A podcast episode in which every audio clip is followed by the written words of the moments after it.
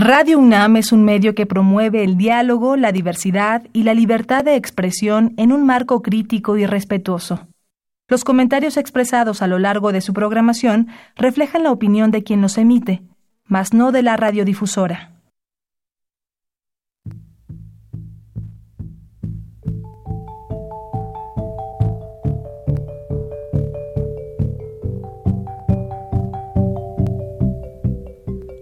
Radio Universidad Nacional y la Facultad de Economía presentan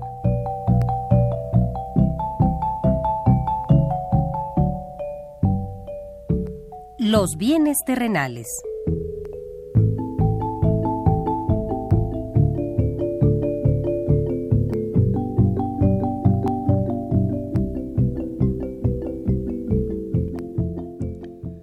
Bienvenidos a este espacio radiofónico de la Facultad de Economía de la UNAM. Como cada semana, estamos aquí con ustedes para reflexionar sobre un tema interesante relacionado con la economía, la política, la cultura y las cuestiones sociales.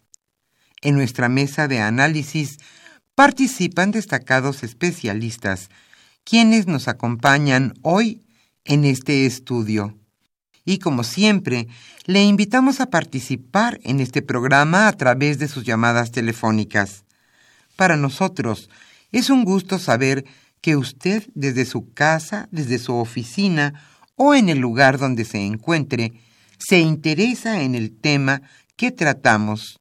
Nuestro número 5536 8989. Repito con mucho gusto, 5536 8989.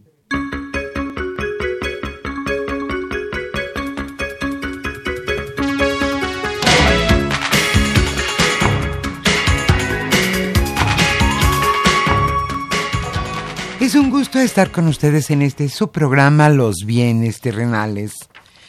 El tema que hoy abordaremos en nuestro programa es política comercial y comercio exterior. ¿De qué se tratará? ¿En qué puntos habrá que subrayar este tema? Bueno, en los pactos y tratados comerciales que tiene México con otros países y también en el volumen de importaciones y exportaciones de nuestro país. El tema política comercial y comercio exterior. Hoy Carlos Javier Cabrera Adame charlará con dos destacados especialistas. Ellos son Luis Gómez Oliver y Óscar León Islas, ambos catedráticos de nuestra facultad, la Facultad de Economía de la UNAM. Este viernes estamos con ustedes, Socorro Montes, en los controles técnicos y contestando con mucho gusto sus llamadas telefónicas, Pedro Rosales, Luis Enrique Mota y Saúl Méndez. Yo soy Irma Espinosa y le invito a estar con nosotros los próximos 55 minutos. Antes de iniciar nuestra mesa de análisis, como siempre le invitamos a escuchar lo más destacado en materia económica ocurrido durante esta semana.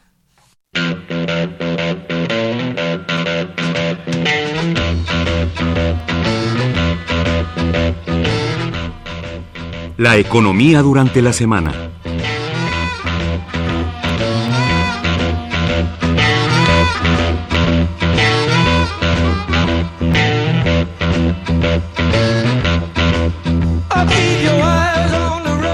Aunque casi siempre nuestras notas son estrictamente de economía, no podíamos dejar pasar esta nota. ¿Quiénes fueron los periodistas que recibieron más dinero a través de contratos por parte de Enrique Peña Nieto.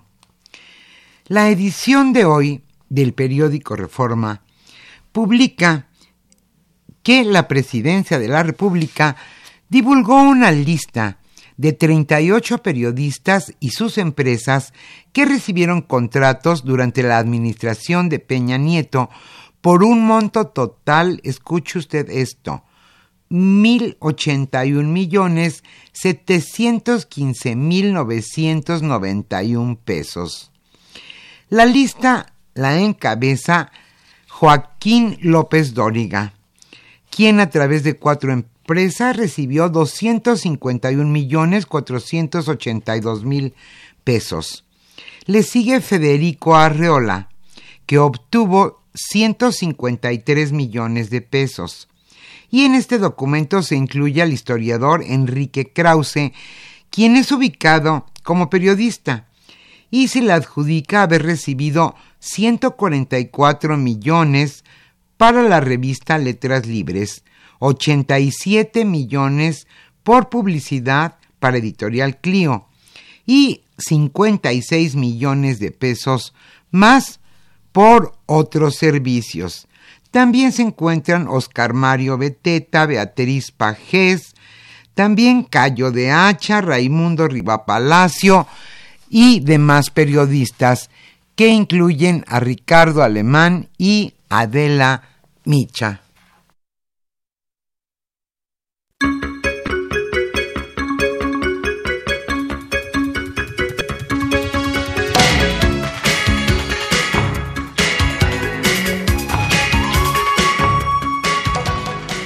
Aunque hoy los mercados amanecieron más tranquilos y la cotización del crudo está ascendiendo poco a poco, la noticia de hoy es que ayer la agudización de la guerra comercial entre Estados Unidos y China impactó y los mercados. Esto provocó una caída del West Texas por 5.71% y también del Brent de 4.18%. El precio de la mezcla mexicana de exportación tuvo su peor jornada en el año al caer 4.78%.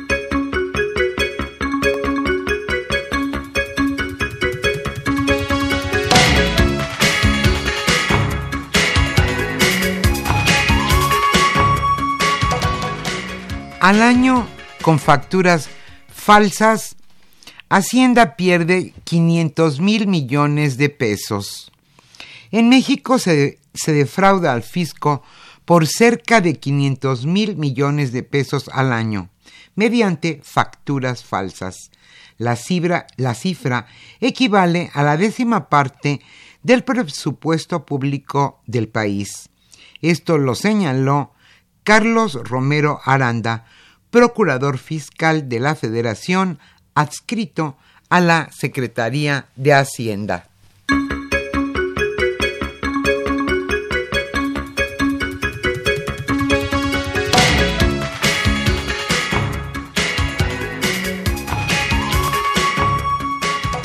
Baja el Producto Interno Bruto del país 0.17% entre enero y marzo. En los primeros tres meses de este año, el Producto Interno Bruto del país disminuyó 0.17%, la misma cifra que había revelado como estimado como estimación oportuna el INEGI. Según cifras desestacionalizadas, la economía mexicana, medida por el PIB, observó un decremento de 0.38% en el segundo trimestre de 2018. Avanzó 0.67 en el tercer trimestre y varió tan solo 0.3% de octubre a diciembre.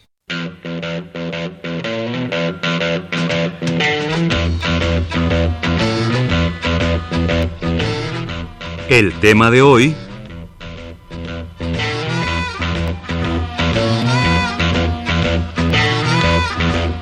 Como señalamos al inicio de este programa, el tema que nos convoca hoy en nuestra mesa de análisis es política comercial y comercio exterior.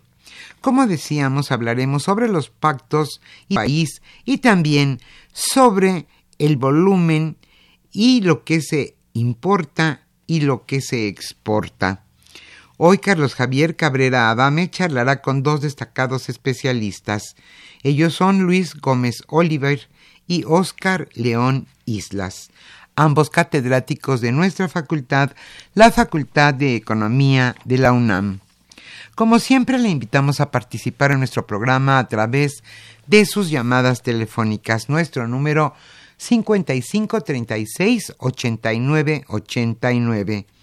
Hoy estaremos obsequiando el libro de José Luis Ceseña, El capitalismo monopolista, los supergrupos y la economía. En la música estaremos escuchando a Elton John.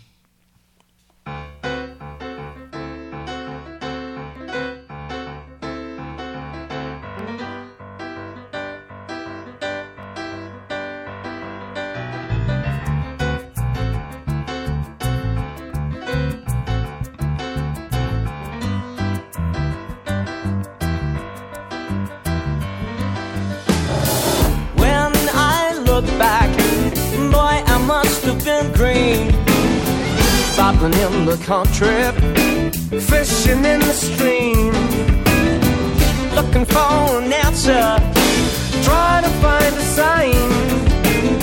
Until I saw your city lights, honey, I was blind. They said, Get back, funky cat, better get back to the woods. Well, I quit those days and my redneck ways, and I gonna do me good.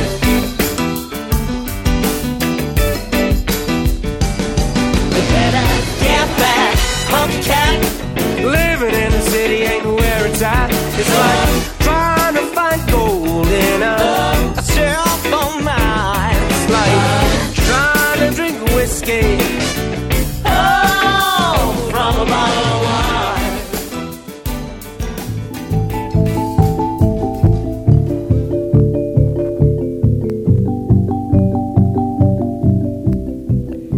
Usted escucha los bienes terrenales. Nos interesa conocer su opinión. Le invitamos a comunicarse a este programa al teléfono 5536 89 89. Repetimos con mucho gusto, 5536 89 89.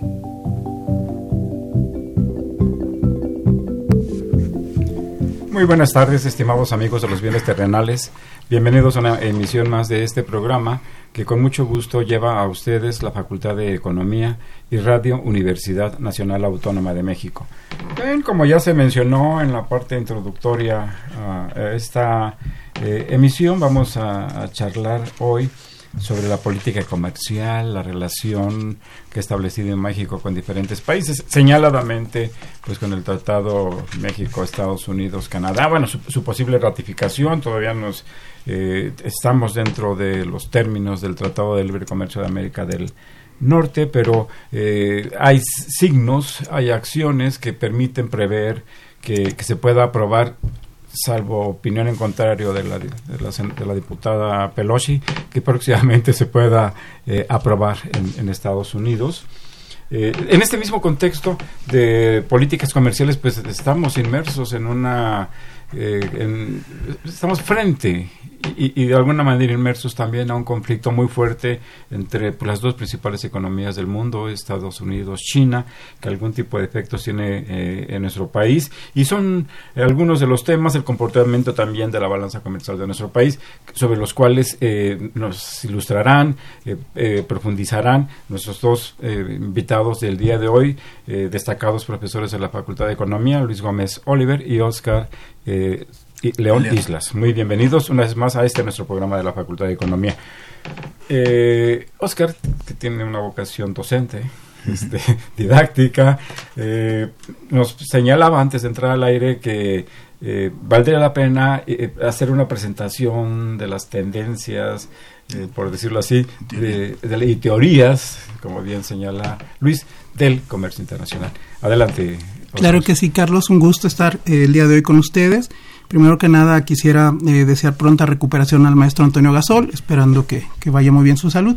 Y entrando en materia, sí, justamente creo que eh, antes de hablar de cifras, conviene eh, dar una perspectiva teórica, incluso un marco histórico para que nuestra audiencia ubique ciertos conceptos. Desde el punto de vista teórico, entonces, podríamos decir que la economía se ha ocupado de explicar principalmente responder dos preguntas. ¿Qué causa el comercio internacional? Y eh, la segunda pregunta bien importante es cuál es la contribución de este al crecimiento económico y en ese sentido se formulan políticas económicas que buscan desde la praxis eh, sacar el mejor provecho eh, de la inserción de cualquier economía en el mercado internacional. Ahora bien, en perspectiva histórica, también conviene eh, ubicar que la historiografía económica ha identificado al menos seis fases históricas evolutivas del comercio internacional, comenzando con el mercantilismo clásico del siglo XVI, eh, pasando posteriormente con el librecambismo, que es más bien un libre comercio orientado en el marco de la hegemonía británica y sus colonias, ¿verdad? Después, una fase bien interesante que invito a la audiencia a regresar a ella en términos de estudio es el bilateralismo, esa fase de proteccionismo comercial que se destaca mucho eh, después de la Primera Guerra Mundial, en el periodo entre guerras, que justamente alude a un tema que habremos de tocar cuando ya hablemos del proteccionismo comercial, que es ese énfasis en lo bilateral. Y eh, las dos últimas fases eh, que tienen que ver justamente desde la eh, segunda posguerra mundial hasta 1947 con la Carta de La Habana y hasta 1994 con la creación y sustitución del GATT por la OMC es el llamado multilateralismo clásico, que es el marco jurídico en el cual nuestro comercio actual se desenvuelve. Conviviendo con esta fase también, eh, recientemente eh, la ciencia económica está tratando de explicar las causas, beneficios también de ciertos procesos de integración comercial a escala regional. Estamos hablando de los famosos bloques comerciales que parecía llevaban una tendencia ininterrumpida hasta que aparece este fenómeno disruptivo del Brexit. Eh, entonces, esas son las preguntas teóricas, ese es el marco histórico y también no descuidar que desde la política económica, desde la praxis, cada gobierno, cada sexenio busca generar iniciativas de política comercial, a lo que también habremos de hablar, para sacar el mejor provecho de esa inserción en la economía internacional. Muchas gracias, Oscar. Bueno, después de esta introducción, de esta síntesis teórica, histórica, apretada pero completa que, ha presentado Oscar. Eh, Luis, ¿cuál es tu visión de la situación actual, de las grandes tendencias comerciales que se están viviendo actualmente? Sí, y creo yo, bueno, primero agradecer la invitación eh, y desde luego pues saludar con mucho gusto a, a, ustedes y a la audiencia. lo que creo que vale la pena destacar es que el comercio internacional actualmente es muy distinto a lo que era en, otras épocas, fundamentalmente por una razón, el desarrollo tecnológico. El desarrollo tecnológico en informática y telecomunicaciones ha hecho eh, que ya no haya mercados separados, que no haya economías separadas donde un país eh, producía algunos, algunos bienes y se los vendía a otros países. Actualmente lo que, lo que vemos es que hay una integración eh, eh, dentro de esta globalización, que son cadenas productivas por arriba de las fronteras nacionales. Y esto ha llevado a un, eh, un eslabonamiento donde se utilizan insumos de un país, se procesan en otro país, se diseñan productos elaborados o derivados en otro país y se venden en otros países. Es decir, son, ya, no son no son países que le venden a otro país, sino son eh, empresas que están en varios países o cadenas que pueden ser de varias empresas eh, a lo largo de, las fronteras o a través de las fronteras. Y esto ha llevado que a una importancia cuantitativa del comercio mucho mayor. Todavía en 1970 eh, las exportaciones significaban el 12% del producto mundial. en 90 era el 17, para 2000 era el 25 y en 2007 ya era el 31%. De, de 2007 a 2018 ha subido poco por las crisis, eh, pero todavía, digamos, aún así, la tercera parte de lo que se produce es para, para vender fuera del país. Eh, y esto eh, tiene implicaciones eh, muy importantes para el crecimiento de cada economía. Eh, una buena parte de lo que determina el ritmo de crecimiento, que acabamos de ver que hay dificultades en el caso de México y de otros países, tiene que ver con el comercio. y el contexto internacional, pues no se nos presenta muy halagüeño. en promedio, en el mundo, lo que había crecido 3%, digamos, los últimos años, eh, y ahora va a crecer, eh, creció 3.2 el año pasado, se prevé que este año crezca la economía mundial, el PIB mundial, en 3.1%. Eh, ese crecimiento 3%, sin embargo, está muy heterogéneo, muy polarizado. Eh, en los países desarrollados, Estados Unidos va a crecer aproximadamente 2.5%, pero hay muchos países europeos, por ejemplo, que van a estar creciendo por abajo del 1%. Eh, en los países en desarrollo, sí, tenemos un promedio de más de 4%, pero hay que contar eh, India, que crece más de 7%, que con todas las dificultades que está teniendo va a crecer y medio. Y más extremos tenemos el caso de Venezuela, que obviamente va a... Jala para abajo, ahora sí que jala para Pero ya no solamente Venezuela, que es el caso más grave, Argentina, Turquía, ¿no? Eh, y en ese caso, pues para México se prevé un crecimiento eh, que eh, desafortunadamente va a estar por lo menos este año lejos de lo que eh, era deseable cuando se planteaba la expectativa de desarrollo con el nuevo gobierno. Oscar, en este escenario que nos, que, nos presenta Luis, bueno, pues subraya la, la, importancia que tiene el comercio mundial como un factor que puede impulsar o que puede retener eh, la actividad económica mundial. ¿Cuál es, ¿Cómo ves tú esta situación a, la luz de estos conflictos que se están presentando eh, pues claramente y muy visiblemente entre Estados Unidos y China? Cierto. Mencionó un punto muy importante el doctor Oliver, esta deslocalización productiva que se encarga de generar articulaciones de comercio entre países, entre sectores, entre firmas. Justamente eh, más, un poco más de la mitad del comercio internacional ya es de componentes, insumos, partes dejando cada vez menos margen, aunque están todavía muy cerca, el comercio de bienes finales. Si viéramos la perspectiva en el largo plazo de esta relación que hay entre el crecimiento, el ritmo actual crece el, el comercio internacional y el del PIB, vemos que en una trayectoria de largo plazo el comercio ha tendido a crecer a un ritmo de 1.5 veces por encima del PIB. Es decir, cuando el comercio internacional crece por encima de la actividad económica global, es una señal de la que la economía está dinámica. Sin embargo, desde 2016 a la fecha, hemos visto que esta relación histórica está cayendo a niveles incluso por debajo de uno a uno. Es decir, y como lo mencionaba el doctor Oliver también, eh, los pronósticos para este 2019 apuntan a una ralentización del ritmo del crecimiento del comercio internacional. La OMC eh, rebajó sus perspectivas de crecimiento comercial en términos de volumen, no de, no de valor, sino de volumen, eh, indicando que el comercio internacional de mercancías en este 2019 crecerá hasta un 2.6% vis a vis el crecimiento de 3% que registró en 2018 y del 4.6% que registró en 2017. Es decir, llevamos tres años consecutivos donde el dinamismo del crecimiento del comercio internacional ha sido menor cada año. Ahora, si lo contrastamos ese ritmo de crecimiento del comercio internacional para 2019 de 2.6% frente al ritmo del crecimiento del PIB global que estima el Fondo Monetario Internacional en su más reciente reunión de primavera, donde indica una expansión de la economía global entre 3.3 y 3.1%, estamos viendo que se está rompiendo esta relación de largo plazo, donde el comercio internacional venía creciendo a tasas por encima de las del crecimiento del PIB. ¿Qué explicaciones? Estaría por, debajo de eso perspectiva para la para este año. Para 2019. Exactamente.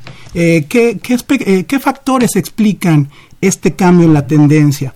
Entre otras, evidentemente, este entorno de proteccionismo comercial, estas medidas de restricción arancelarias y de otro estilo, la volatilidad de los mercados financieros internacionales, de que se normaliza la política monetaria de Estados Unidos y tenemos un incremento en las tasas de interés, disminuyendo el crédito al comercio exterior, que es una palanca del comercio internacional.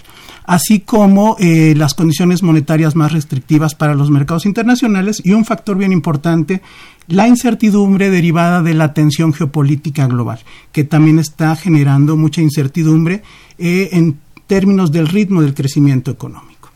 Eh, Luis, nos mencionabas que este proceso de crecimiento del intercambio comercial, un tercio, mencionabas, de la actividad global, pues está representada por el comercio y que esto ha dado lugar a integración y a encadenamientos, eslabonamientos, eh, mencionabas tú. ¿Esto qué tanto se puede ver afectado con la, por la situación actual que se está viviendo de conflictos comerciales en el, en el mundo? Pues se va a ver eh, muy severamente afectado. Es, es- se está viendo ya eh, eh, severamente afectado, aunque todavía no hay, eh, digamos, eh, efectos graves en, el, en la economía mundial, ya hay eh, efectos importantes en los en las dos economías que están en esta guerra comercial. Esto es, yo quisiera ubicarlo un poquito en, en la evolución previa a esto, porque hasta eh, los últimos años eh, el comercio estaba siendo, dentro de toda la desigualdad que existe en el mundo, un mecanismo para que hubiera una mayor participación de, de muchos de los países en, en- en el comercio mundial y por lo tanto en la economía. Hubiera más empleo, más Eh, bienestar, claro, eventualmente ma- bienestar. claro, eh, eh, más empleo, más ingresos, más- eh, la- se ha hecho muy desigual, el mundo se ha hecho cada vez más desigual porque las oportunidades son captadas principalmente por los que estaban con mejores capacidades. Y hay mucha gente que eh, estaba dentro de un nicho más o menos ya tradicional y que se ha visto invadida por eh, la- los cambios tan, tan bruscos que hay. Y eso ha llevado a cifras que no vamos a recordar más que lo más global de, de desigualdad, pero recuerden que el, el 1% de la población más rica tiene más riqueza, Brutal, es, brutal, es brutal. terrible. ¿eh? Entonces, es, esto es muy importante que, que- que no continúe agravándose y lo que ocurre ahora es que se está agravando. Eh, pero decíamos que el, el- había tenido una evolución hasta los últimos años relativamente positiva. En, en 1990, casi todo el comercio mundial, el 83%, era entre países desarrollados. En 1990. 83% de la- del comercio de mercancías era entre países desarrollados. Eh, para 2017 era ya solamente el 60. O sea, eh, los países en desarrollo habían participado mucho más eh, eh, en este comercio. Desde luego que tiene que ver con toda esta, esta globalización y el hecho de que haya transnacionales, que haya empresas en países en desarrollo, etcétera, pero se está estaba eh, con esa participación. Lo que eh, ha ocurrido es que hay una, un- una irrupción, eh, pues básicamente yo casi la personalizaría con el, el presidente de Estados Unidos y con las crisis a partir del 2007-2008. Es, o sea, eh, la crisis a partir del 2007-2008 generó eh, dificultades para continuar con el modelo de integración global porque hubo eh, los perjudicados comenzaron a ser perjudicados muy agudamente. Y eso llevó, por ejemplo, a lo que mencionaba el maestro León Islas, eh, pues a la, al Brexit, por ejemplo, o a la irrupción de, de que eh, en, en países europeos la extrema derecha, aislacionista, proteccionista, eh, esté, esté ganando eh, pues, la- la- los, los puestos ejecutivos. Ya tenemos a Italia, que es una economía muy importante en Europa, con un, un- un liderazgo ultraderecha.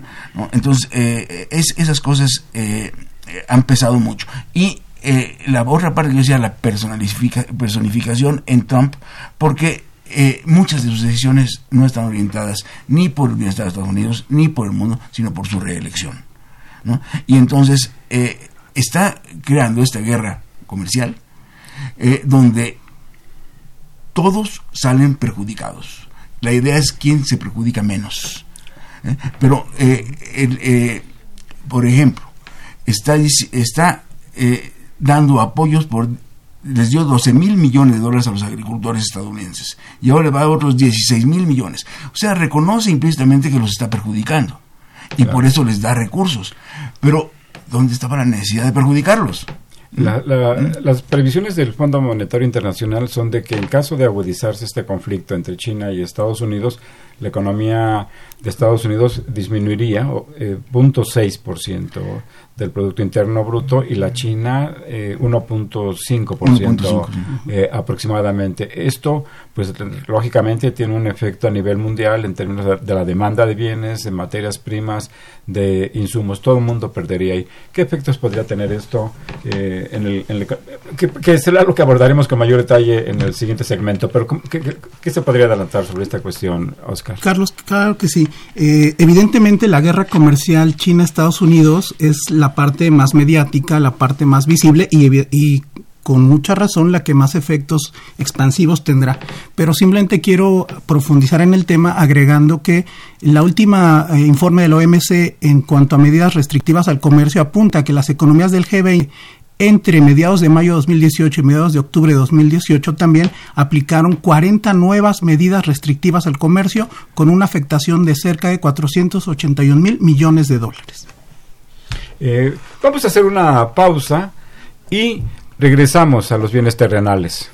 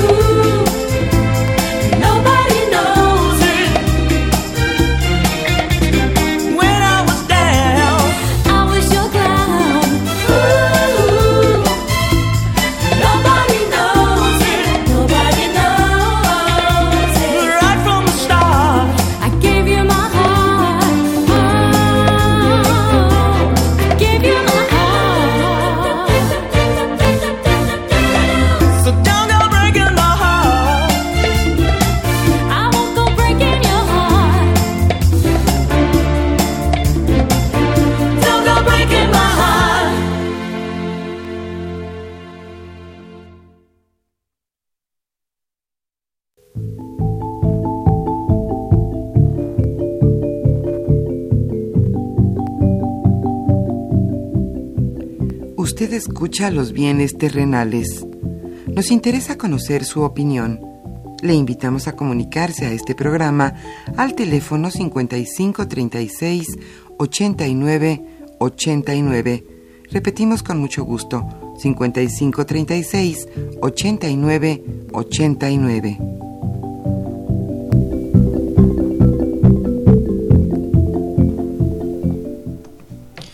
Nos encontramos en esta mesa de análisis eh, Luis Gómez Oliver, eh, Oscar eh, León Islas. León Islas, perdón, Oscar. No. Eh, y, y bueno, yo debo decir también que estaba contemplada la participación en esta mesa del maestro Antonio Gasol Sánchez y, y por razones de salud no es posible que esté aquí con nosotros. Desde aquí le enviamos nuestros eh, deseos de que tenga una pronta recuperación de su salud. Y antes de regresar al, al tema de México y sus tratados comerciales, eh, las perspectivas del TECMEC que tenemos, Oscar, ¿nos quieres decir algo del posgrado de la Facultad de Economía? Sí, claro que sí. Eh, una invitación a, a nuestra audiencia. Están abiertas un par de convocatorias para este ciclo que comienza, en particular la del Programa Único de Especializaciones en Economía. Estamos en la fase de preregistro del 20 de mayo al 5 de junio. Para que ingresen y también ya está en el portal la convocatoria para el doctorado en Economía en la parte de registro de aspirantes. Bueno, yo aquí debo decir algo más todavía, eh, porque generalmente som- somos muy escuetos en las presentaciones que hacemos, pero el doctor Luis Gómez Oliver es el coordinador del posgrado de la Facultad de Economía y Oscar León, el maestro Oscar León Islas, es el secretario académico de dicha división, de la División de Estudios de Posgrado de la Facultad de Economía. Perdón, eh, es que ya nos conocemos, ya nos conocen, ya nos conocen nuestro, nuestros radioescuchas. Eh, bien, Entonces regresamos a esta cuestión. ¿Quieres, quieres hacer una, una pequeña introducción en torno a los tratados comerciales que tiene nuestro país? Así es, Carlos, en este enfoque didáctico que, que bien señalas, para recordarle a nuestro público, eh, a partir de 1900, de mediados de los noventas, eh, México consolida lo que decimos una orientación a las exportaciones que eh, deja atrás un modelo sustitutivo de importaciones. Eh, hay muchísimos debates sobre que el éxito o aparente éxito exportador de este modelo de orientación a las exportaciones no se pudo haber explicado, y lo cual comparto, sin toda la fase de industrialización anterior. Simplemente para dejar una numeralia, entonces, México se incorpora a los negocios internacionales con la adhesión al GATT, ahora OMC, a partir del 85-86, por esa vía multilateral que indicaba, pero sobre todo a partir de la firma o de acuerdos comerciales preferenciales en la modalidad más simple de la teoría de la integración, que son las zonas de libre comercio. Del 94 hasta el año pasado, México tiene suscritos 12 acuerdos de libre comercio con 46 países que representan el 58% del PIB mundial, 54% del comercio global y nos da un acceso, y entre comillas, un acceso preferencial al consumo de 1.161 millones de consumidores potenciales. El año pasado, el último año de la administración de Enrique Peña Nieto, fue eh, bastante intensa en la renegociación del Tratado de Libre Comercio con la Unión Europea y sobre todo, que es el tema al que vamos a llegar, con la renegociación del Telecán, en un sentido optimista, la modernización, ya veremos qué tanto es esa modernización o tiene limitaciones eh, ahora el TEMEC. Muchas gracias, eh, Oscar. Lamentablemente nuestro país no aprovecha todo este potencial institucional que tiene para acceder a este mercado de más de mil 161 de- millones. de personas. Estamos muy concentrados en cuanto a nuestras exportaciones a Estados Unidos y en cuanto a nuestras importaciones a Estados Unidos también y a China de una manera eh, creciente. El, el tratado más importante que tenemos, eh, el Telecán y su posible transformación en Temec, eh, Luis. Eh, ¿Cómo ves? ¿Qué posibilidades tiene a la luz de, lo- de la eliminación y de la creación de otros eh, aranceles y qué impacto puede tener para la economía? Sí, digamos que el- la, la integración comercial en, en general facilita asignar recursos donde son más productivos y combinar capacidades. ¿no? Eh, eh, hay eh, muchos muchos tratados que tratan de, basarse en esta, estas ventajas que tiene un país y otro. Y las, la situación es que hay cosas difíciles de cambiar. Por ejemplo, eh, nosotros tenemos una concentración muy grande en nuestro comercio con Estados Unidos, pero eh, no está la voluntad de un empresario cambiar eso. Eh, la mayor parte de las mercancías en México se transportan por carretera. Por carretera pues, llegamos a la frontera ¿no? norte. Eh, ningún empresario por sí mismo puede modernizar puertos, puede eh, eh, desarrollar ferrocarriles. Es decir, son cosas que tendrían que tener una estrategia mayor para poder eh, Institucional, tener, eh, un- macroeconómica, es una estrategia de Estado de largo fortalecer plazo la competitividad. de para, para poder llegar mucho más a, a Europa.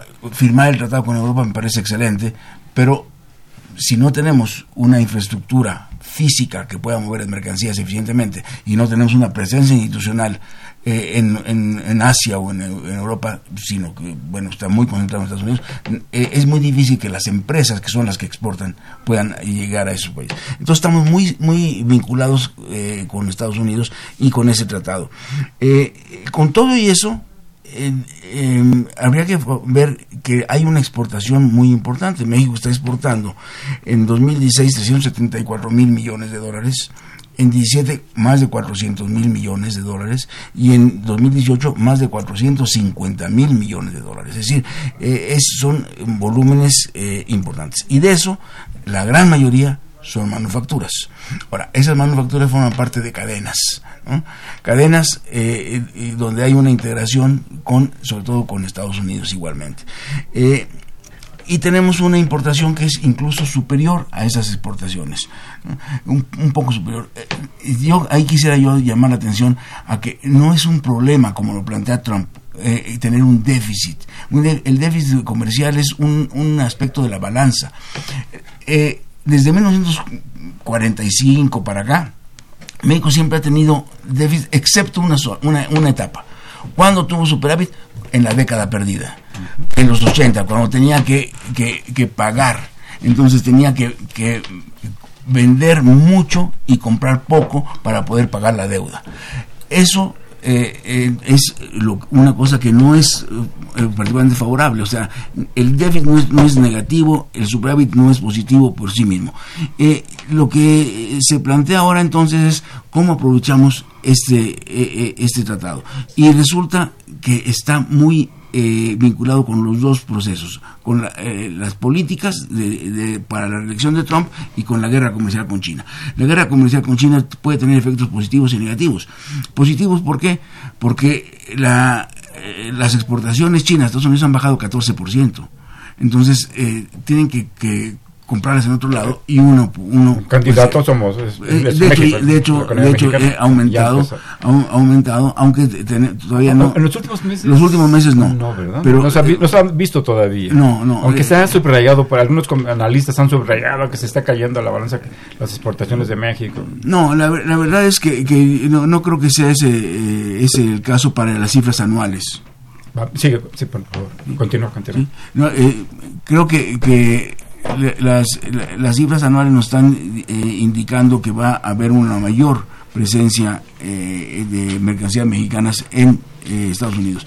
Eh, el problema de los aranceles. eh, Estados Unidos puso aranceles a- al acero y al aluminio a México a pesar de que tenemos un, un tratado. Duró casi un año esos aranceles. Eh, esos aranceles perjudican fundamentalmente a los consumidores estadounidenses. Eh, tener acero más caro significa que las empresas que producen muebles, que producen autos, que producen perfiles, que producen tubería de acero, va, a salir más caro y van a ser menos competitivas. Una parte del conflicto con China que puede beneficiar a México es que Estados Unidos necesita ser más competitivo y ser más competitivo quiere decir que necesita aprovechar mejor eh, la participación de México en sus cadenas productivas compartidas. ¿no? Eh, el, eh, el- el tema de, de- es que no, no se acaba allí, sino que tiene conflictos también con México. Eh, el, el, aranc- el arancel, o la, es medidas compensatorias al, al tomate Al mexicano. Eh, eh, se había suspendido exitosamente la aplicación de esas medidas hasta eh, hace un mes, donde ya el, hay que pagar 17.5%. Los aranceles los pagan los consumidores estadounidenses en la mayor parte. Eh, una parte puede ser que la, del, del mayor costo la absorbe eh, el vendedor o la absorbe el distribuidor y todo el arancel lo cobra el gobierno de Estados Unidos. El, el gobierno cobra el arancel y el consumidor paga el arancel. Y luego el gobierno dice, con esto que yo cobré, ahora les voy a, les voy a ayudar. Eh, todo eso es un perjuicio a la población de Estados Unidos, un perjuicio a los productores de Estados Unidos que sufren medidas com- comerciales de otros países y un perjuicio para los productores de, de los demás países. ¿Cuál es el, el beneficio? No hay beneficio neto, hay perjuicio neto. Que los exportadores de acero, la Canacero eh, publicó esta misma semana que había pagado pues, algo un poco más de 400 millones de dólares por por concepto de estos aranceles. Este. Sí, yo creo que justamente lo que indica el doctor Oliver es, es muy, muy, muy correcto. Los afectados son los consumidores. Contrario a lo que decía Trump en marzo de 2018 por tweet, en el sentido que las guerras comerciales son buenas y fáciles de ganar, evidentemente eso va a una base clientelar, clientelar política. Esta gente que está en el Rust Belt, esa parte de la industrialización que generó mucho desempleo. Eh, regresando al tema de los déficits, eh, como México está en la parte final de cadenas de valor, donde es la parte de ensamble, evidentemente si vemos la metodología de medición desde productos finales, por eso tenemos un superávit.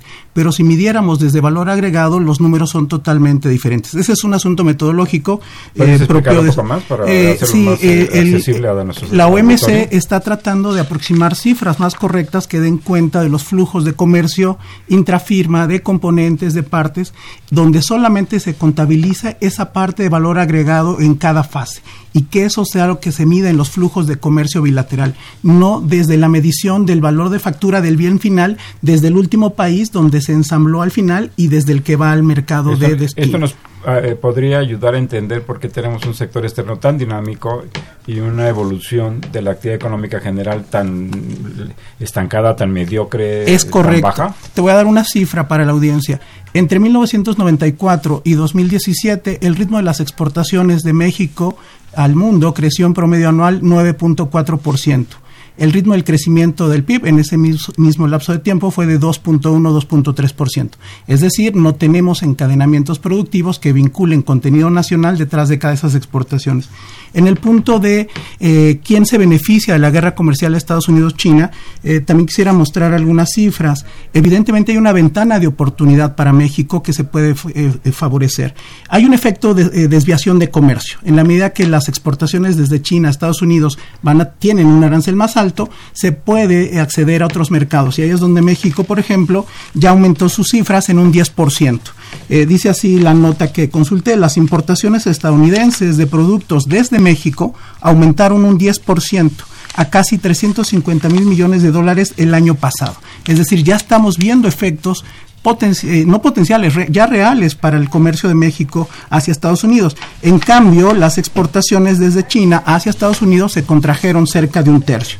Y hay otra medida que no se está visualizando. También podríamos esperar regreso de inversión de empresas estadounidenses que están en China que podríamos traer a México. Este, antes de cederle eh, el micrófono a nuestros radioescuchas, Luis, eh, ¿alguna opinión que puedas eh, darnos en torno a la probabilidad de que se eh, ratifique este TEMEC y los posibles efectos que puede tener para la economía mexicana? Sí, eh, yo creo que ahora el ambiente, tanto en México como en Estados Unidos, está muy favorable para que se ratifique ese tratado. Sería muy difícil que eh, los demócratas en Estados Unidos, que serían los que podrían oponerse, eh, eh, lo hicieran cuando eso podría perjudicar la capacidad eh, en la guerra comercial con China. Entonces, eh, yo creo que el ambiente ahora es mucho más positivo para que se, se apruebe. Eh, es posible, es posible que haya cartas eh, paralelas. Eh, no, no, no cambiar el tratado, sino poner cartas paralelas que tengan una vigencia eh, pues temporal acotada y que eh, resuelvan algunas preocupaciones eh, sobre todo de los diputados de, los diputados del, Partido Demócrata. Pero creo que creo que iría para ser aprobado. Y esto, con todas las limitaciones que eh, hemos comentado en esta mesa y en otras eh, anteriores que hemos realizado sobre la cuestión, tendría un efecto positivo para la economía mexicana. sin duda. No como quisiéramos, no con la magnitud, pero sería ayudaría a que las perspectivas económicas para el país fueran mm, positivas. fundamentalmente por la certidumbre. Por Eh, eh, nu- nuestro problema ahora eh, nuestro problema de crecimiento es que no hay inversión es que la inversión es, es muy baja. Eh, no hay inversión privada suficiente, no hay inversión extranjera suficiente Y que no hay, de y- manera significativa y no hay, y no primeros hay- meses. y no hay inversión pública suficiente. Eh, eh, ese es el problema que Entonces, tenemos si, si- de Aquiles. si no es extranjera, no es de empresarios mexicanos y no es pública, ¿Quién? ¿quién? Entonces, No. el- el- una condición fundamental para que haya inversión es certidumbre. A eso puede ayudar fundamentalmente, más que en cualquier otra cosa, en la, la ratificación del TEMEC. Si les parece, vamos a ceder la palabra a nuestros radioescuchas. Don Jesús Ríos, un muy afectuoso saludo. Comenta, Alfonso Ram- Romo comentó que el secretario de gobierno estadounidense pidió que México tomara medidas contra la inversión china en México. ¿Qué efecto tiene involucrar a México en esta guerra comercial? ¿Tenemos información al respecto? Sí, sí. ¿Algo, un Ahora- comentario? ahora. Pues es algo muy puntual, Ah, si, si te parece Eh, algo breve. Sí, no, es, es- eso, eso existe, eh, esa presión existe y forma parte de, de esta guerra, incluso con, con, con em- es- en la empresa particular Huawei. Eh, eh, la idea es aislar y, y presionar a China por cualquier mecanismo. Eh, la idea es eh, que se prohíba a empresas comerciar con esta empresa Huawei o que eh, eh, se reciban eh, empresas chinas en México o incluso hay una, ya un compromiso que co- era correspondiente vigilar que no haya acero chino que entre a Estados Unidos a través de México. Eh, José- eh, Josefina Cruz, un saludo, doña Josefina, muy afectuoso también. Dice, la política exterior siempre es un tema complicado. ¿Cuál es el programa que el gobierno tiene en mente en materia de comercio exterior y cuál es el efecto de la guerra comercial entre Estados Unidos eh, y China en México. Ya, ya hemos hecho referencia a estas cuestiones. Voy a leer o- otro comentario de Agustín Narváez, de Coajimalpa, gracias por llamarnos. Dice él, ¿cómo se visualiza el comercio exterior con las políticas eh, con AMLO, que es un tema vinculado con el de doña Josefina? Eh, Jaime Rojas, de Tlalpan, señala de qué manera se puede democratizar la riqueza eh, comercial mexicana, ya que el sistema aduanal está monopolizado por los eh, estuvo monopolizados en los pasados gobiernos. ¿Una reacción? Sí, claro. estos comentarios? Sí, claro. Eh, Sobre el asunto de Huawei, nada más puntualizar, más que la firma o la empresa por sí misma, es el acceso al asunto tecnológico, la quinta generación, la 5G que va a generar eh, todo el tema de la inteligencia comercial, eh, inteligencia artificial, perdón, en las telecomunicaciones y donde Huawei lleva ya la delantera, ese es el elemento. Sobre el tema de cuál es la política comercial en la 4T, podríamos decir que leyendo el Plan Nacional de Desarrollo hay muy pocos elementos. Lo que rescatamos son tres, que es inclusión, diversificación e innovación. Tenemos los que es, eh, lo que hace falta es la precisión de los cómo, cuáles serían los programas, las medidas y sobre todo ahora que se ha acabado con el ecosistema de promoción de exportaciones una vez que ya no tenemos a ProMéxico como un jugador relevante. Sí, y la, la otra cosa es, eh, para participar más en, eh, en el comercio internacional, si para tener una, una estrategia de desarrollo que aproveche las posibilidades de exportación, pues necesitamos tener una mayor capacidad productiva. Esa es la, la clave. Nosotros ahora tenemos un estancamiento en la industria, un estancamiento en los servicios. El único eh, sector que está creciendo es el agropecuario. Y en los tres casos, pero muy notoriamente el agropecuario, hay una gran polarización eh, en la producción. Son menos de medio millón de empresas las que venden todas las exportaciones y los otros 5 millones no exportan nada. Entonces, eh, ahí hay un- toda una estrategia que debe combinar el apoyo a la, a- Al a las- a las- a la capacidad exportadora con eh, un- una estrategia de integración, que es lo que está señalado, pero está indicado, pero no se dice cómo se piensa hacer. Pero de manera pragmática, digamos, como actúa mucho este gobierno, pues claramente mantenerse en, el te- la línea de la apertura comercial y apostar, por supuesto, a la, a la, a- a que la, la ratificación, en este caso, del TEMEC. Sí, lo, que, lo que sí consideraría yo absolutamente insuficiente es eh, que se pretendiera resolver el problema de la desigualdad con programas de transferencias directas. Aquí se- es indispensable que eh, para resolver el problema de la pobreza y el problema de la desigualdad haya eh, la posibilidad de que toda la gente tenga capacidad de generar ingreso autónomamente, no de- solamente de recibir transferencias directas de gobierno. No, no sería posible. Claramente, esas transferencias son importantes, pero no son ni con mucho suficientes para aspirar a un nuevo nivel de bienestar para la sociedad mexicana. Lucero Ramírez de eh, Ramírez Orozco de Tualpan eh, plantea en qué punto exactamente se encuentra el tratado con Estados Unidos y Canadá. Eh, voy a dar lectura a otro comentario de Rogelio García Gómez de Naucalpan. Dice, felicita, felicita a la mesa por el tema, eh, dice que ilustra eh, la situación externa en la que se encuentra nuestro eh, las relaciones comerciales y económicas de nuestro país y pregunta cuánto y qué exporta México a Estados Unidos. Este, otra todavía para poder desfagar las que tenemos. Armando Islas, Montemayor de Benito Juárez, dice cuánto se exportaba y cuánto se exporta ahora de crudo. Ese es un tema que, que- muy interesante. Lo vamos a abordar con mayor detalle en un próximo programa. Y dice más o menos una aproximación entre 2000 y 2018, eh, ¿cuánto ha bajado? Eh, me supongo que se refiere a, la, a la captación de divisas por, por exportación Sí, de crudo. de manera rápida, ¿en qué fase Oscar. se encuentra? Está en la ratificación de los congresos. Veíamos que ya se levantaron los principales puntos de presión que lo estaban frenando, que era el levantamiento de los aranceles a Canadá y México, tanto en el acero como en el aluminio, y en la otra parte que presionaba mucho los demócratas, la reforma laboral para que no sigamos haciendo dumping social. Esos elementos ya están zanjados. Las eh, señales optimistas hablan de que entre junio y septiembre de este año debería estarse ratificando. Sobre cuánto exporta México a Estados Unidos, eh, dos datos. En 2008 2004 el 88% de lo que México exportaba al mundo iba destinado a Estados Unidos. Para enero-marzo de este 2019 es el 81%. En, en valores ya, ya Luis había comentado, 350 mil millones de dólares para el, año pas- 450 mil. para el año pasado, ¿no? Sí. Eh, sobre, sobre la ratificación, eh, eh, es exactamente como lo acaba de plantear el maestro eh, Leonidas, aunque sepamos o debemos tomar en cuenta que eh, los procesos duran algunos meses. O sea, eh, el, el hecho de, de que esté, se logre el acuerdo no quiere decir que entre en vigor inmediatamente. Eh, se toma, hay que pensar en tres, cuatro, cinco meses eh, para, para que ya eh, entre en, en ejecución. Te ayuda mucho la certidumbre. la- la Es- es- es- momento. si les parece, continúa porque ya nos quedan unos cuantos minutos. Nancy Olvera de, de Sosa, gracias por llamar. Plantea, ¿Podrían explicar qué sucede con el acero y el aluminio? Ah, De alguna manera se mencionó. Eh, Manuel Munguía de Iztapalapa dice, en una economía mundial en desaceleración, con una demanda externa frenada, es difícil que haya un crecimiento en el país. Una medida eh, ante lo anterior es frenar o contener el gasto público. Hay que considerar las medidas tomadas por el actual gobierno como formas de fomentar el cambio. No hay que culpar al actual eh, presidente.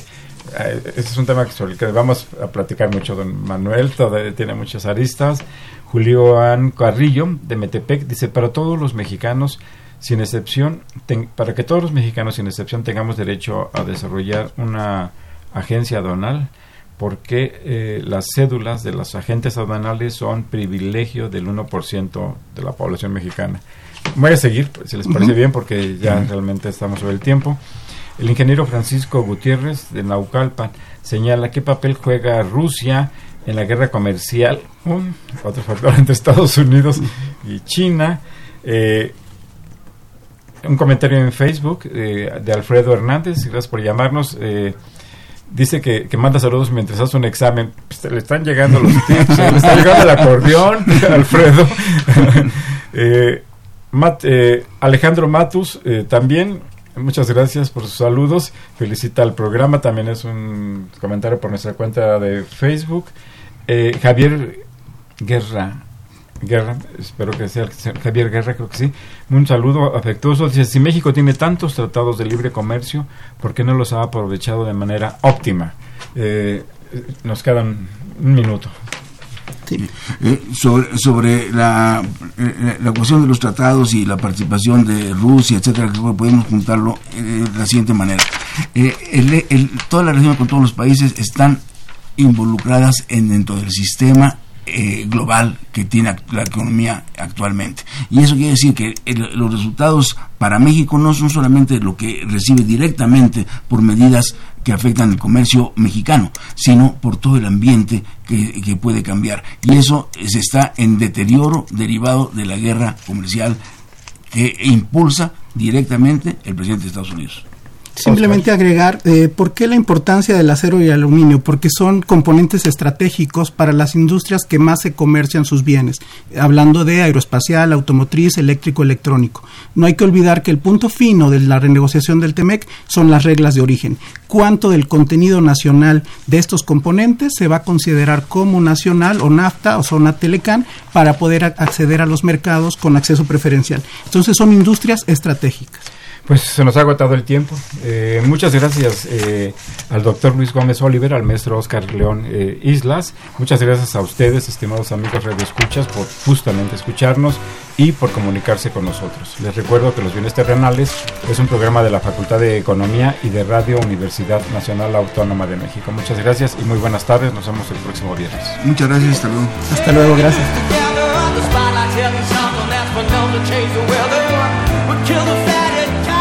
Agradecemos su atención y participación en este programa a través de sus llamadas telefónicas y la invitamos la próxima semana a la misma hora en otro programa más de los bienes terrenales.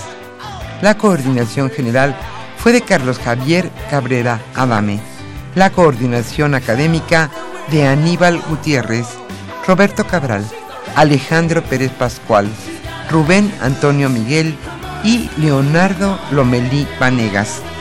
En los controles técnicos, nuestro compañero Humberto Sánchez Castrejón y en la voz y producción su amiga Irma Espinosa, quien se despide de ustedes y le desea un agradable fin de semana.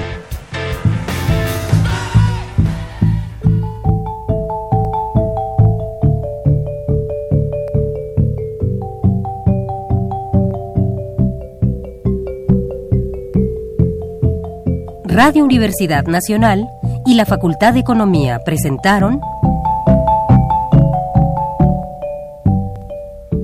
Los bienes terrenales.